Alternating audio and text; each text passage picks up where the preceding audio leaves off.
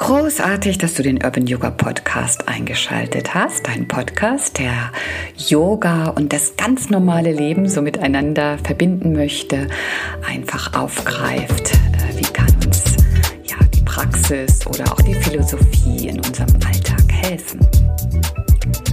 In der heutigen Episode stelle ich dir die Frage, wem vertraust du? Und vielleicht bist du im Gedanken schon Partner oder Partnerin durchgegangen, Freunde, Bekannte, was auch immer. Und genau das meine ich nämlich gar nicht.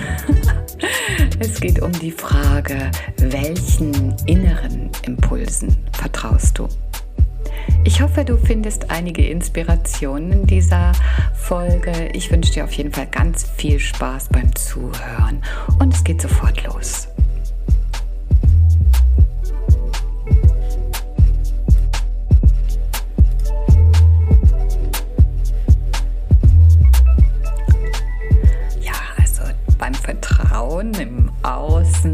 Gibt es vermutlich relativ schnell Antworten, wem du da vertraust. Aber wem vertraust du in dir? Und ich meine damit eher deinem, deinem Verstand oder deinem Gefühl ist vielleicht nicht das richtige Wort, oder deinem Fühlen, deinen Empfindungen. Dem Verstand zu vertrauen ist ja so viel einfacher. Denn er hat ganz klare Argumente und Fakten und erfüllt unsere Liste mit den Pros und Cons und wir können ganz logische Schlüsse ziehen. Ja, und meistens, wenn unser Verstand gefragt ist, die Liste äh, auf der Kontraseite deutlich voller als auf der Pro-Seite. Gerade wenn es vielleicht um so Dinge geht, die auch ein bisschen äh, Mut verlangen. Ne? Denn unser Verstand ist der Zweifler, der, der die Sicherheit einfach ins Zentrum stellen möchte. Und das ist natürlich auch wichtig, denn wir wollen ja nicht übermütig durch die Gegend gehen, sondern mutig sein. Und das ist ein großer Unterschied. Also ist es auf jeden Fall auch willkommen, was der Verstand uns da an Zweifeln liefert und äh, das sollten wir auf jeden Fall auch ernst nehmen. Aber zumindest genauso viel Kraft sollte auch unser sag jetzt einfach mal Herzens, unsere Herzensstimme haben, damit wir wahrhaftig erkennen, was wir tun oder lassen sollten. Also diese Herzensstimme hat natürlich ganz viele Namen. Herzensstimme klingt immer so ein bisschen kitschig, finde ich. Ne? Also vielleicht innere Weisheit oder innerer Lehrer oder wie auch immer. Diese Stimme, die in uns vielleicht auch noch ganz scheu und leise ist, die aber auf jeden Fall uns eher Ratschläge aus der Liebe, dem Vertrauen herausgibt. Und ähm, dieser Zugang ist häufig eben mit so diesen ganz dicken Brocken versperrt, weil eben Kopf und Zweifler so, so stark sind und äh, vielleicht da den ein oder anderen dicken Stein auch vor dieses Tor geschmissen haben, was uns eben zu unserem zu unserer inneren Weisheit führt, weil die nicht so klar ist mit Argumenten, sondern es eher immer ja aus so einem Gefühl heraus, ja.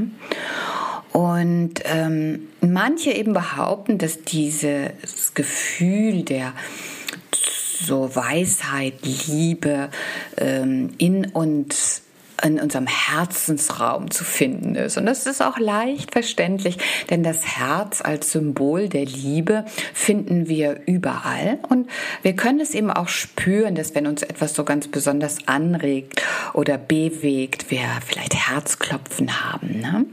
Und wir schützen auch diesen Bereich unseres Körpers eben ganz besonders, wenn wir äh, nicht verletzt werden wollen. Natürlich auch als Zentrum unseres gesamten Organismus ist. Wenn das Herz aufhört zu schlagen, dann äh, ist alles vorbei.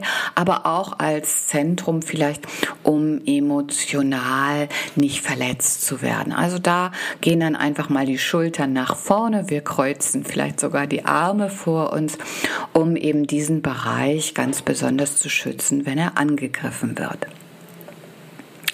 Auf der anderen Seite äh, kennst du ganz bestimmt auch den Begriff vom Bauchgefühl. Und je mehr wir auch der Wissenschaft ähm, zuhören, gibt es in unserem Darm eben ganz, ganz viele Verknüpfungen und Verbindungen, die eben äh, auch Botenstoffe in unseren Körper schicken, um bestimmte Reaktionen auszulösen. Also scheint so Herzensraum und äh, Bauch äh, schon ganz gut in unserem Körper als Ort für diese Weisheit ähm, zu sein. Ja? Aber vielleicht müssen wir dieser inneren Stimme, dieser inneren Kraft auch gar keinen Ort zu orten oder zusortieren, äh, wenn unsere Kommunikation mit diesem Gefühl einfach ganz gut funktioniert. Vielleicht hast du da eine ganz, ganz starke Verbindung und nimmst das äh, sehr, sehr gut wahr und hast gar nicht das Bedürfnis, das eben irgendwo zu verorten. Für mich ist es nicht so einfach. Ich finde, äh, diese, dieser äh, Kopf als Ratgeber ist bei mir immer nach wie vor noch deutlich äh, lauter und stärker als eben diese innere Quelle. Für mich ist das einfacher, wenn ich eben sage, okay, ich ordne das zum Beispiel eben meinem Herzen oder auch meinem Bauch zu um diese Quelle so anzuzapfen und nehme zu diesen Bereichen meines Körpers einen ganz innigen Kontakt auf. Zum Beispiel, äh, indem ich die Hände dort ablege. Ja, das könnte ein Anfang sein, um besser in Kontakt zu diesem äh, Gefühl, zu diesem, dieser inneren Wahrheit zu kommen.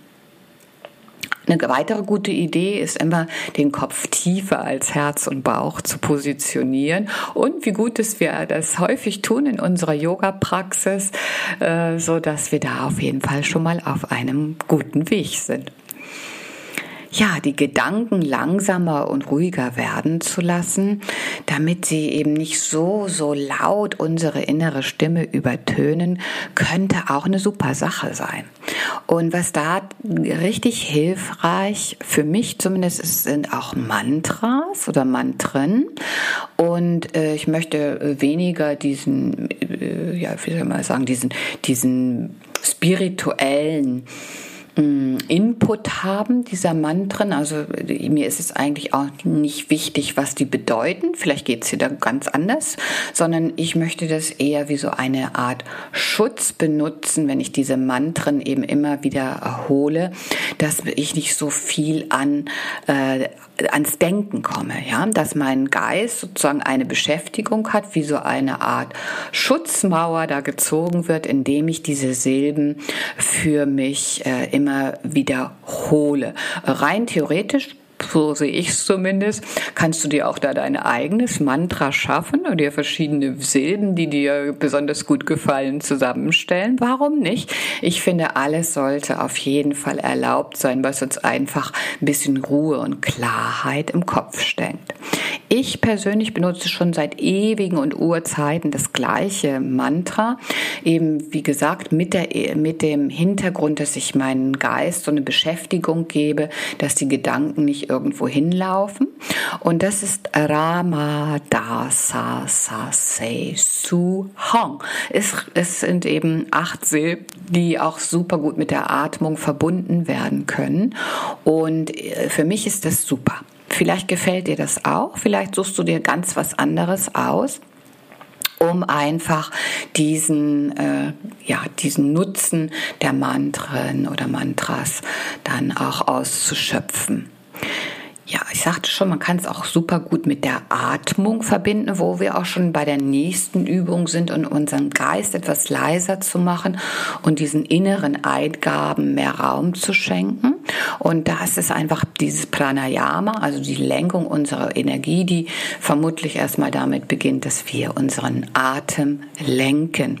Also Atemübungen können da auch super hilfreich sein um immer wieder mit uns eben in diesen inneren Austausch zu gehen. Und äh, ja, auch mal Tagesablauf können das prima Routinen sein, diese kleinen Auszeiten mit ein paar Atemübungen einzubauen, um dann eben dieses Tor zu unserer inneren Stimme wieder freier zu räumen. Ja, und natürlich unsere Asana-Praxis, nicht nur das Herz und Bauch über dem Kopf stehen, sondern auch, dass wenn wir mit unserem Körper arbeiten, unsere Konzentration darauf ist, unsere Gedanken nicht so sehr abwandern. Vielleicht kommt hin und wieder nochmal dieser Sicherheitshinweis vom Kopf, oh, das könnte gefährlich werden oder so. Und dann gilt es einfach auch hier nochmal abzuwägen und ins Fühlen zu gehen. Meistens, wenn wir den Körper dann wirklich und wahrhaftig fühlen, können wir viel mehr als unser Sicherheitsfanatiker-Kopf uns dann häufig zuraunt. Und so bleiben wir manchmal auch in unserer körperlichen Praxis kleiner, als wir denn eigentlich sein müssen. Und wir könnten eben häufig sehr viel mehr, als wir denken im wahrsten Sinne des Wortes. Also Yoga hat wieder ein tolles und großes Sortiment für uns geschaffen, um uns eben mit dieser Liebe zu verbinden und dem Zweifel ähm, ja, zumindest nur noch einen etwas kleineren Raum, nicht den größten Raum einzuräumen. Vielleicht machen wir es erstmal als Partnerschaft, dass die beiden so Arm in Arm unsere Ratgeber sind. Und das ist doch auch ein schönes Bild, dass man da zum einen den vorsichtigen Part hat, auf der anderen Seite den mutigen, den großen, den vieles machen können Part. Und die beiden dann zusammen sind doch einfach ein unschlagbares Team, die uns sicherlich sicher und ähm, trotzdem mutig durchs Leben begleiten. Unsere ätherischen Öle, die laufen bei diesem Thema natürlich zur Höchstform auf. Ähm, denk einfach mal dran, wie es ist, an einer Rose zu schnuppern, also gerade so die Buschrosen, die noch richtig und kräftig duften, dann äh, geht doch einem sofort das Herz auf. Man hat so ein Gefühl von Wärme und ach, einfach Schönheit, Liebe, alles äh, ploppt da auf, wenn man eben das ätherische Öl der Rose in ihrer Blüte direkt wahrnehmen kann. Und äh, das geht dann eben auch wieder so ganz, ganz direkt ins Herz. Und auch wie schön, dass die Rose so als Symbol äh, der Liebe gilt. Wir können natürlich vieles hier auch chemisch erklären, sodass auch unser Kopf, unser Zweifler da ähm, ja sozusagen befriedigt wird. Ne? Aber gehen wir mal lieber weg von dem und gehen wir ins Fühlen. Also gerade bei Rose finde ich muss man das einfach.